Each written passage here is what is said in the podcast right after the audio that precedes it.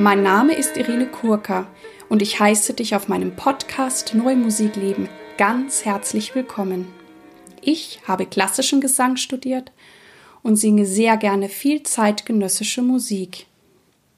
Wenn du mich gerne live erleben möchtest, schau bitte auf meine Webseite www.irenekurka.de. Und wenn du schon im Voraus wissen möchtest, welche Folgen im kommenden Monat kommen, darf ich dich ganz herzlich einladen, mein Newsletter zu abonnieren. Du kannst dies über den Button auf meiner Startseite tun und dann wirst du über zukünftige Podcast-Folgen und auch meine sonstigen Tätigkeiten informiert. In diesem Podcast geht es um Themen rund um die neue Musik. Ich teile mit dir Hintergründe, Insiderwissen und bringe dir die Menschen aus der neuen Musikwelt näher.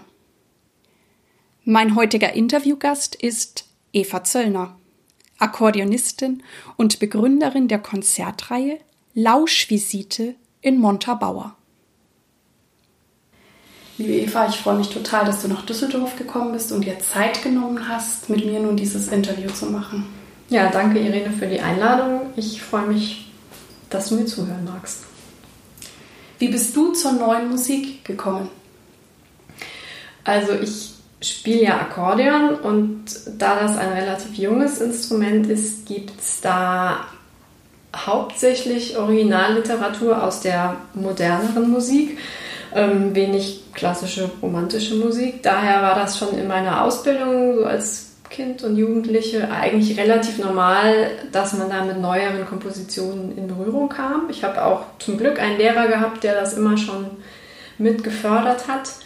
Als ich dann später in Wuppertal studiert habe, gab es dort an der Schule ein sehr aktives Ensemble für neue Musik. Da haben wir viel improvisiert, aber auch ähm, Stücke einstudiert. Und ich glaube, die Initialzündung, wo ich dann auch beschlossen habe, das ist das, womit ich mich in meinem Leben beschäftigen möchte, das war, als wir 2001 zum 70. Geburtstag von Mauricio Kagel ein Konzert dort gemacht haben, wo er dann auch da war und mit uns gearbeitet hat. Und das äh, war so rückblickend für mich einfach äh, der Moment, wo ich mich da für die neue Musik entschieden habe. Was macht für dich gute neue Musik aus? Dass sie die Menschen berührt. Und ich finde ganz wichtig, dass neue Musik auch unterhalten darf, wenn man sie im Konzert hört. Das ist jetzt so ähm, mein Empfinden, wenn ich darüber nachdenke, was für Musik ich gerne anhöre, was ich gute Musik zum Anhören finde. Jetzt zum selber Spielen äh, finde ich es wichtig, dass die Musik gut für das Instrument in meinem Fall funktioniert, auf dem ich sie ausübe. Was schätzt du an Komponisten besonders in der Zusammenarbeit? Dass sie ein bisschen Vertrauen in den Interpreten haben.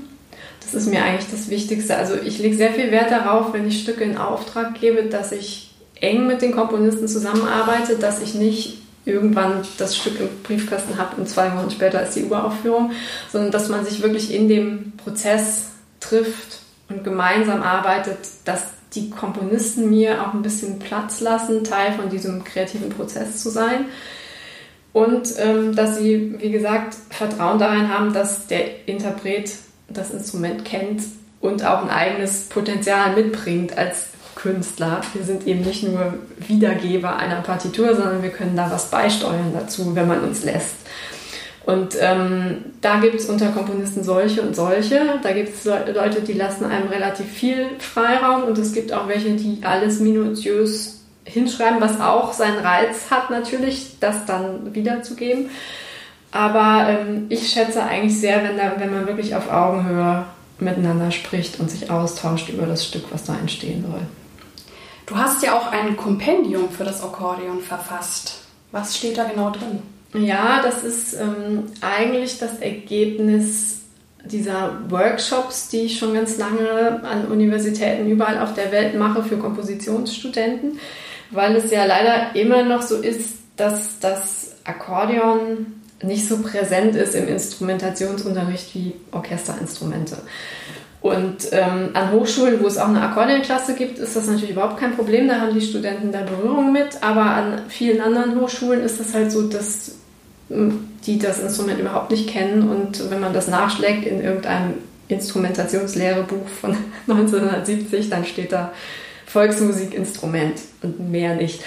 Und ähm, mittlerweile gibt es in dieser Bärenreiter-Serie auch ein sehr umfassendes Buch über das Akkordeon, das gibt es aber noch nicht so lange und ähm, ich habe dann irgendwann beschlossen, ich schreibe jetzt selbst was, was ich den Komponisten an die Hand geben kann, wo es dann Notenbeispiele gibt, wo es ein bisschen erklärt ist, der Umfang des Instruments, Spieltechniken und so weiter, ähm, wo ich aber die Erfahrung mache, dass das nicht ausreichend ist, sondern dass es immer wichtig ist, dass man den Interpreten mit dem Instrument irgendwie erlebt. Jetzt gerade beim Akkordeon, das ist so ein physisches Instrument, da finde ich es auch ganz wichtig, zum Beispiel, dass die Komponisten das mal in die Hand nehmen und wirklich mal. Also das Erste, was die dann sagen, ist immer, oh, da kann man gar nichts sehen.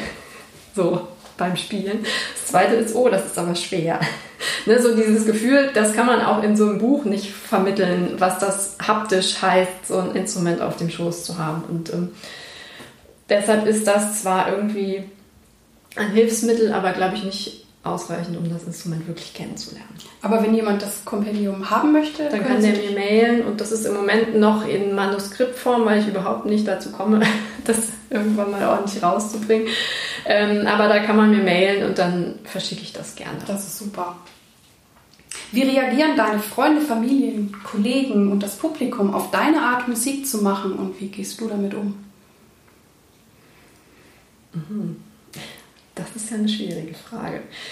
Also, ähm, wenn man diese Musik macht, die wir so machen, dann kennt man natürlich auch hauptsächlich Leute, die auch diese Musik machen. Also meine Freunde und mein Lebenspartner und ähm, alle in meinem engeren Umfeld machen natürlich auch diese Musik und ähm, denken da so genauso drüber wie ich. Ich mache jetzt die Erfahrung, wo ich ähm, in einer kleinen Stadt lebe, wo ich auch oft mit Nachbarn, Bioladenverkäuferinnen, allen möglichen normalen Menschen in Kontakt komme, dass da die Leute sehr interessiert sind, aber auch so ein bisschen ähm, zurückhaltend, weil sie sagen, sie verstehen das nicht. So, das ist ja ganz oft so dieses Argument äh, von, von Leuten, die mit neuer Musik auf die eine oder andere Art konfrontiert werden, dass sie sagen, ich verstehe das nicht, ich kann da nichts mit anfangen. So, also und äh, da, ich weiß aber gar nicht, ob es jetzt darum geht, dass man diese Musik unbedingt verstehen muss. Wenn ich jetzt in die Philharmonie gehe und höre da eine Beethoven-Symphonie, habe ich die motivisch-thematische Durchführung vielleicht auch nicht von vorn bis hinten verstanden. Ne? Da ähm, möchte ich eigentlich hinkommen, dass die Leute sich darauf einlassen. Die können ja immer noch sagen, ich habe es nicht verstanden wenn, wenn das das ist, was sie in dem Moment empfinden, aber dass man da irgendwie einfach sich in dem Moment drauf einlässt. Aber indem sie ja mit dir ähm, sprechen, finden sie wahrscheinlich auch Zugang oder eine Nähe, ja. weil über das Persönliche. Ich, ich glaube, dass dieser persönliche ähm, Kontakt äh, ein ganz wichtiger ist. Du hast ja die Konzertreihe Lauschvisite in Montabaur gestartet und hast sogar am 11. September einen wunderbaren Kulturpreis Westerwald dafür bekommen. Wie ist es zu dieser Konzertreihe gekommen und wie kuratierst du deine Konzerte? Das ist jetzt eine gute Überleitung von der Frage zuvor, wie die Menschen auf diese Musik reagieren und wie, wie auch so ganz normale Menschen auf diese Musik reagieren. Das ist für mich so ein bisschen die Frage, die mich auch als Interpretin umtreibt. Natürlich bin ich viel in Kontexten unterwegs auf so Festivals, wo dann so ein neues Musikpublikum ist. Und wir, das ist ja so eine eingeschworene Gemeinschaft und wir treffen uns immer überall wieder und das ist auch ganz toll und wir haben alle Ahnung davon, wie diese Musik zu rezipieren ist. Was ich aber als Interpretin eigentlich viel spannender finde, ist für ganz normale Menschen zu spielen, denen man damit so eine ganz neue Welt öffnet und denen man da so ein Erlebnis schafft, kultureller Art. Das heißt jetzt nicht, dass ich erwarte, dass sie nach Hause gehen und sich das in den Plattenspieler legen. Aber ich glaube, dass diese Musik ein Potenzial hat, Leuten in einem bestimmten Rahmen eine gute, gewinnbringende, irgendwie inspirierende Zeit zu ermöglichen.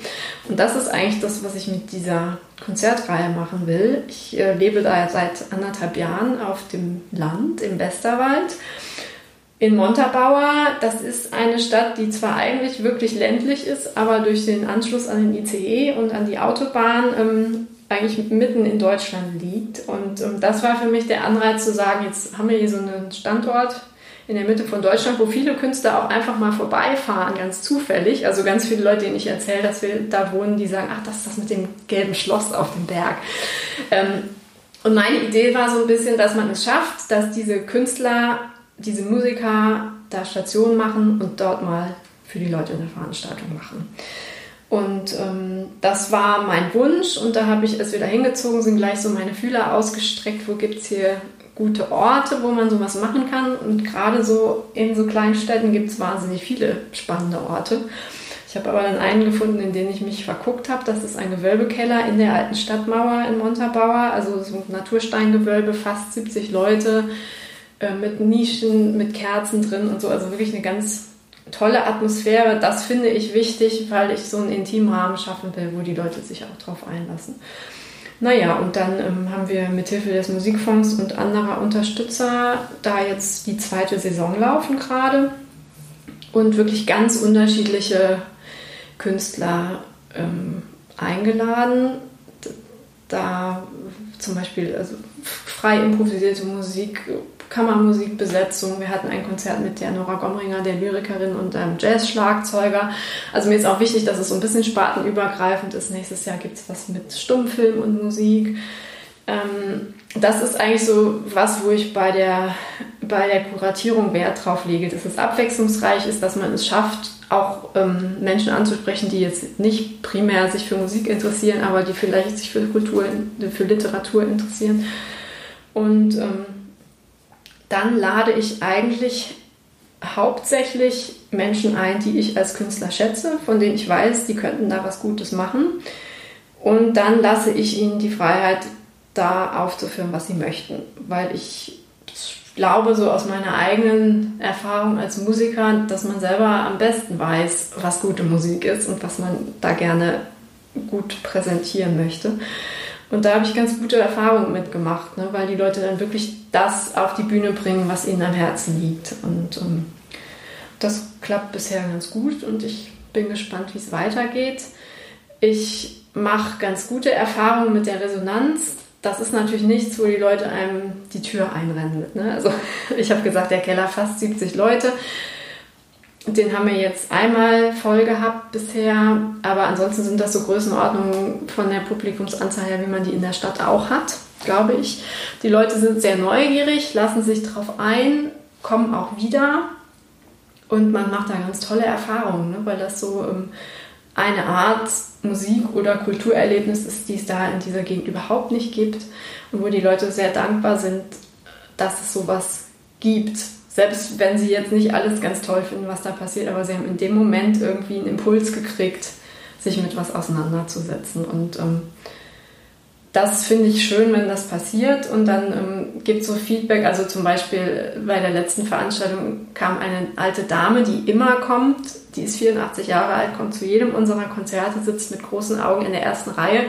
Und beim letzten Mal kam sie nach dem Konzert mit Tränen in den Augen und sagt zu mir, Frau Zöllner, ich hoffe, dass ich 100 Jahre alt werde, damit ich noch ganz viele von Ihren Veranstaltungen erleben kann. Und das ist dann ähm, für mich ein gutes Zeichen, dass das irgendwie richtig ist, was man da macht. Ne? Weil das ist natürlich oft, zweifelt man dann auch, wenn da wieder nur 30 Leute waren in einer Veranstaltung, dann denkt man, jetzt macht man hier so, so viel Aufriss und warum kommen da jetzt nicht 200? Weil es war toll und es hätte den anderen auch gefallen. So. Aber ähm, das sind dann so, so kleine Sachen, die, glaube ich, total wichtig sind und ähm, wo, was auch zeigt, dass diese Kultur oder diese Art Kultur in unserem Leben und in unserer Gesellschaft wichtig ist, dass es die noch gibt oder immer weiter gibt. Und ähm, ne, das ist so ein bisschen meine Motivation dabei. Ja, es ist großartig, wen du da alles bewegst in, in Montabaur und ich finde es auch sehr schön, dieses Konzept, wie du kuratierst, also dass du auch dem, dem Interpreten diesen Freiraum lässt oder eben auch dieses Vertrauen dann auch wiederum hast. Das hast du ja vorhin schon mal erwähnt,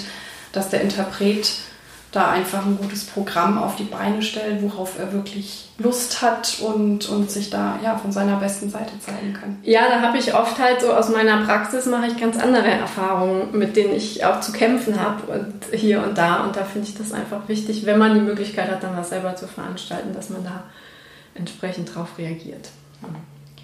Ich weiß, dass du früher sehr, sehr viel gereist bist. Es hat sogar immer gehießen, du hättest gar keinen festen Wohnsitz. Wie war das damals und was stelle ich mir darunter vor oder wie ist es jetzt im Unterschied zu jetzt? Also ähm, ich habe, als ich mein Studium beendet habe in Kopenhagen, da hatte ich den Sommer über wahnsinnig viele Projekte, also über mehrere Monate hier und dort und dann bin ich in Kopenhagen weggezogen und dann habe ich gedacht, naja, jetzt habe ich erstmal so viel zu tun, jetzt muss ich nicht gleich irgendwo eine Wohnung mieten.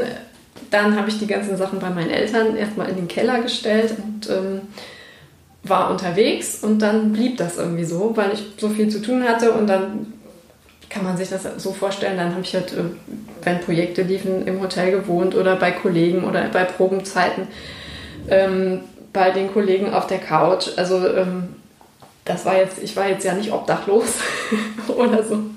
Ich habe es einfach ganz gut geschafft, immer ein Projekt an das nächste zu bauen und dann auch längere Auf Auslandsaufenthalte und so wo das dann ähm, so ganz gut eins ins andere kam. Ich habe dann natürlich eine Meldeadresse bei meinen Eltern gehabt und so und bin da auch mal hin, wenn ich dann mal eine Woche nichts hatte. Aber das war für mich ein super Lebensmodell eigentlich, weil ich, also weil ich sowieso gerne reise, weil das Akkordeon auch so ein Reiseinstrument ist, weil das so ein bisschen ein Thema in meinem Leben ist. Aber auch, weil es das Leben so einfach macht irgendwie. Also jenseits der Logistik, die natürlich irgendwie bewältigt werden muss, aber man hat irgendwie so einen Koffer, da ist alles drin und wenn man dann noch 16 Kilo Akkordeon auf dem Rücken trägt, dann überlegt man sich schon, ob man jetzt dieses Paar Schuhe, dieses zweite unbedingt braucht. Also ich habe das so als sehr unkomplizierte Zeit in Erinnerung, weil man auch so flexibel war. Oder wenn ich jetzt gesagt habe, ich will jetzt drei Wochen nach Mexiko, dann brauchte ich niemanden, der jetzt meine Blumen gießt oder so, dann hat man das einfach Und du gemacht. warst dann auch in der Lage, wirklich dein, dein, ja, das Wichtigste, was du brauchtest, in diesen Koffer zu packen? Oder? Ja, das ist ja also ich, ich habe mir das zum Glück ähm, beibehalten irgendwie. Ich brauche nicht viel zu, also ich habe natürlich viel Bücher und CDs und Noten und so, aber jetzt so an, sage ich mal, täglichen Gebrauch, Klamotten und so habe ich, glaube ich, vergleichsweise wenig. Das habe ich mir so beibehalten und das finde ich super, weil das macht das Leben viel einfacher.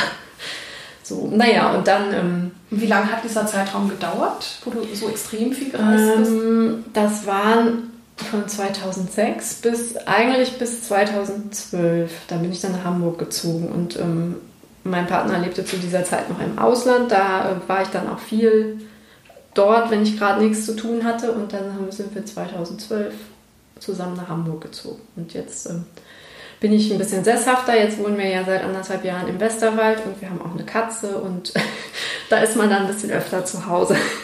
Genau, deine Katze, die kenne ich ja auch via Facebook. ich finde Katzen ganz tolle Tiere. Wie ist dein Zeitmanagement? Hast du Rituale? Wie organisierst du deinen Tag und kannst du etwas empfehlen? Ähm, ja, was ich empfehlen kann, was bei mir nie klappt, äh, ist ähm, Facebook ausschalten. und ähm, nur einmal am Tag die E-Mails abrufen. Das habe ich mal ähm, eine Zeit lang probiert und das war super, weil ich hatte plötzlich so viel Zeit, ich wusste gar nicht wohin damit, aber ähm, in meinem richtigen Leben klappt das irgendwie nicht. Also ähm, ich habe schon theoretisch ein Zeitmanagement, aber ähm, ich bin so ein bisschen Multitasker und verzettel mich auch leicht. Ich kriege das dann alles in den Griff, aber ähm, es ist ein bisschen chaotisch. Aber ich brauche das so. Ich könnte das jetzt gar nicht so eins nacheinander. Wofür bist du derzeit dankbar? Ähm, nicht nur der Zeit, sondern generell bin ich sehr dankbar dafür, dass ich von diesem Job, den ich habe, leben kann. Das ist überhaupt nicht selbstverständlich, das ist mir auch total klar. Also ich lebe davon, dass ich freiberuflich neue Musik mit dem Akkordeon spiele und ich mache nichts anderes. Ähm, und das ist toll, dass das geht. Da bin ich mir sehr bewusst, dass das auch nur in so einem Land wie Deutschland geht, wo es eine entsprechende Kulturförderung gibt und so. Aber da bin ich tatsächlich jeden Tag dankbar für, weil ich diesen Job wahnsinnig gerne mache. und mir auch nichts anderes vorstellen kann. Wobei, wenn ich jetzt sage, ich lebe davon, dass ich ausschließlich Akkordeon spiele, das ist natürlich nicht wahr. Ich organisiere das ja auch alles selber und so, dass es dann da noch drum rumhängt. Aber ähm, an sich ist das was, wo man sehr dankbar für sein kann. Das ist ein großer Luxus, dass das geht. Wer oder was hat dich am meisten geprägt oder inspiriert? Also jetzt so in den letzten Jahren sind das eigentlich meine Reisen gewesen und die Menschen, die ich da getroffen habe. Also sowohl professionell, aber auch einfach ganz abseits vom Weg, so private, ähm, private Kontakte, die man da knüpft. Das ist sowas, was ich äh, schon seit 20 Jahren eigentlich als sehr prägend empfinde, wenn ich mich so in der Welt bewege und reagiere. Also auch in ganz anderen kulturellen Kontexten als den meinen. Also das ist äh, inspirierend und äh, das gibt einem so das Gefühl, dass man da so lebendiger ist, als wenn man jetzt so zu Hause in seiner Routine ist. Also ich finde es zu Hause auch sehr schön. Ich bin dieses Jahr mehr zu Hause als sonst und genieße das auch sehr, aber ähm, merke schon, dass das jetzt für meine sowohl künstlerische als auch ganz private Persönlichkeit ist, ist das Reisen total wichtig. Was bedeutet es für dich, sich treu sein, authentisch sein in dem Musikbusiness und wie gelingt dir das? Mhm. Also die Frage, die sich natürlich stellt, wenn man jetzt sich entscheidet, das freiberuflich zu machen, ist dann immer, in, ob man irgendwann an den Punkt kommt, wo man sagt, ich muss jetzt alles spielen, damit ich meine Miete bezahlen kann. Ich bin zum Glück in der Situation, dass ich nicht alles spielen muss, weil ich auch so meine Miete bezahlen kann und dass ich wirklich auswählen kann und tatsächlich auch nur die Projekte mache, die ich machen möchte, weil sie entweder mich inhaltlich interessieren oder mit tollen Leuten sind. So und ähm, das trägt viel dazu bei, dass ich authentisch sein kann mit dem, was ich, was ich mache, weil ich wirklich sehr bewusst nur die Sachen mache, mit denen ich mich identifizieren kann. Also das ist zum Beispiel auch ein Grund, warum ich ähm, schon für mich hin und wieder alte Musik spiele zu Hause, aber mich damit nicht auf die Bühne setze, weil ich merke, dass ich mich damit so als Künstlerin, so sehr ich die Menschen, die Kollegen schätze, die das äh, ganz fantastisch ausüben, ich selber identifiziere mich da nicht mit auf der Bühne und deshalb mache ich das nicht. Und ähm, das finde ich einfach wichtig, dass da jeder so seins findet. Und für mich ist das einfach mit der neuen Musik so, dass dass ich glaube, man muss es schaffen, sich so ein Stück zu eigen zu machen. Und dass man es auch schafft, zum Beispiel einen Komponisten mit der Interpretation zu überraschen. Das finde ich eigentlich immer das Schönste. Da gibt es ja so Momente, wo die Leute dann das Stück zum ersten Mal hören und irgendwie ganz positiv überrascht sind, was jetzt aus diesem Stück geworden ist. Und ich glaube, das kann ich ganz gut oder da lege ich irgendwie viel Wert drauf, dahin zu kommen, dass ich mir die Musik zu eigen mache. Und das hat auch was mit authentisch sein zu tun, glaube ich. Was bedeutet für dich Erfolg? Erfolg? Das ist jetzt ja eine schwierige Frage. Jetzt wird es ganz philosophisch. das ist gut, dass das mal jemand fragt. Ähm, Erfolg heißt für mich erstmal die Möglichkeit zu haben, mein Ding so durchzuziehen, wie ich das mache. Das heißt jetzt gar nicht unbedingt, dass das an diesem irgendwo gesteckten Ziel unbedingt geradlinig ankommen muss. Das ist ja in der Regel nicht so, aber dass ich äh, da stetig dran arbeiten kann, dass, dass das weiterläuft, dass ich äh, irgendwie. Es ist natürlich schön, wenn man gutes Feedback von Leuten kriegt. Ich finde es auch wichtig, dass man mal Kritik von Leuten kriegt. Das gehört ja alles dazu. Ähm, und, aber an sich heißt Erfolg für mich immer weiterarbeiten an dem, was man sich jetzt so als Lebensinhalt ausgesucht hat. Und hast du eine Vision oder treibt dich etwas an? Mm, meine Vision ist irgendwie, hat sich jetzt gerade so ein bisschen bewahrheitet schon mit dieser Konzertreihe, dieser Lauschvisite, die so gut angelaufen ist in kürzester Zeit, dass ich ähm, so das Gefühl habe, das ist jetzt schon ein Erfolg gewesen und das ist auch so ein bisschen ähm, ans Ziel gekommen, so schnell wie ich es gar nicht erwartet hatte. Da ist natürlich noch viel zu tun irgendwie, aber meine Vision ist schon, dass ähm, gerade in so Gegenden, wo es nicht so viel davon gibt, diese Musik, für die ich eine Leidenschaft habe, zu vermitteln an Menschen. Und, ähm, und gleichzeitig habe ich natürlich auch für das Akkordeon so eine Vision, weil das ist immer noch ein Instrument, was so ein bisschen hier und da schief angeguckt wird. Also ich habe immer noch auch nach Konzerten Situationen, wo Leute mich fragen, was ich beruflich mache oder ob ich auch ein richtiges Instrument studiert habe. Gibt es alles. Ähm, und da habe ich eigentlich so für das Instrument irgendwie die Vision, dass das noch mehr ankommt im, im Musikleben generell, im neuen Musikleben ist es schon irgendwie, hat sich wahnsinnig viel getan in den letzten 20 Jahren. Aber dass es noch selbstverständlicher wird, dass Leute sich auf einem hohen Niveau, egal in welcher Stilistik, mit diesem Instrument beschäftigen. Das äh, finde ich eigentlich ist so, glaube ich, meine akkordeonistische Vision. Wir sind auch schon bei der letzten Frage angelangt. Welchen Tipp möchtest du jungen Künstlern geben? Mhm. Das ist jetzt ja hier eine große Verantwortung. also, ähm, weiß nicht, so aus meiner Erfahrung ist das einfach, wenn man was im Kopf hat, was man gern durchziehen möchte, dann soll man alles daran setzen, das durchzuziehen. Also wenn ich so äh, rückblickend äh, sehe, durch wie viel Aufnahmeprüfung ich gefallen bin in meinem Leben und ähm, wie man da so oft dann auch im Studium gesagt kriegt, jetzt gerade bei so einem Instrument, so einem speziellen Instrument wie dem Akkordeon, du kannst da nie von leben, such dir mal schnell irgendwo eine Stelle, eine Musikschulstelle.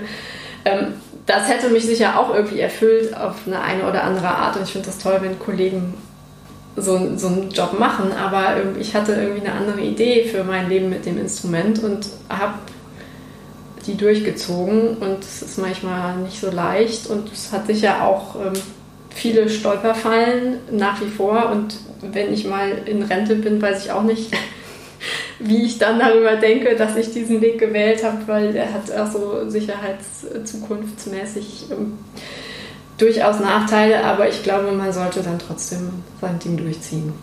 So. Ich danke dir sehr für das Gespräch, dass du dir für mich Zeit genommen hast. Ich wünsche dir auch natürlich ganz viel Glück und Erfolg weiterhin mit den Konzerten und natürlich auch mit deiner Konzertreihe Lauschvisite in Montabaur. Und ich freue mich schon, wenn wir uns das nächste Mal wiedersehen. Vielen Dank für das Gespräch. Ich hoffe, du konntest auch wieder viel für dich mitnehmen und ich freue mich auf deine Ideen und Anregungen gern über Facebook. Ich freue mich sehr auf die Interaktion mit dir. Vielen Dank, dass du bei mir eingeschaltet hast. Ich hoffe, es hat dir gefallen und dich inspiriert. Ich freue mich sehr, wenn du dir Zeit nehmen kannst, mir und diesem Podcast eine gute Bewertung auf iTunes zu geben. Ich danke dir. Dir alles Gute. Lebe deine Musik, lebe dein Leben und bis zum nächsten Mal. Deine Irene.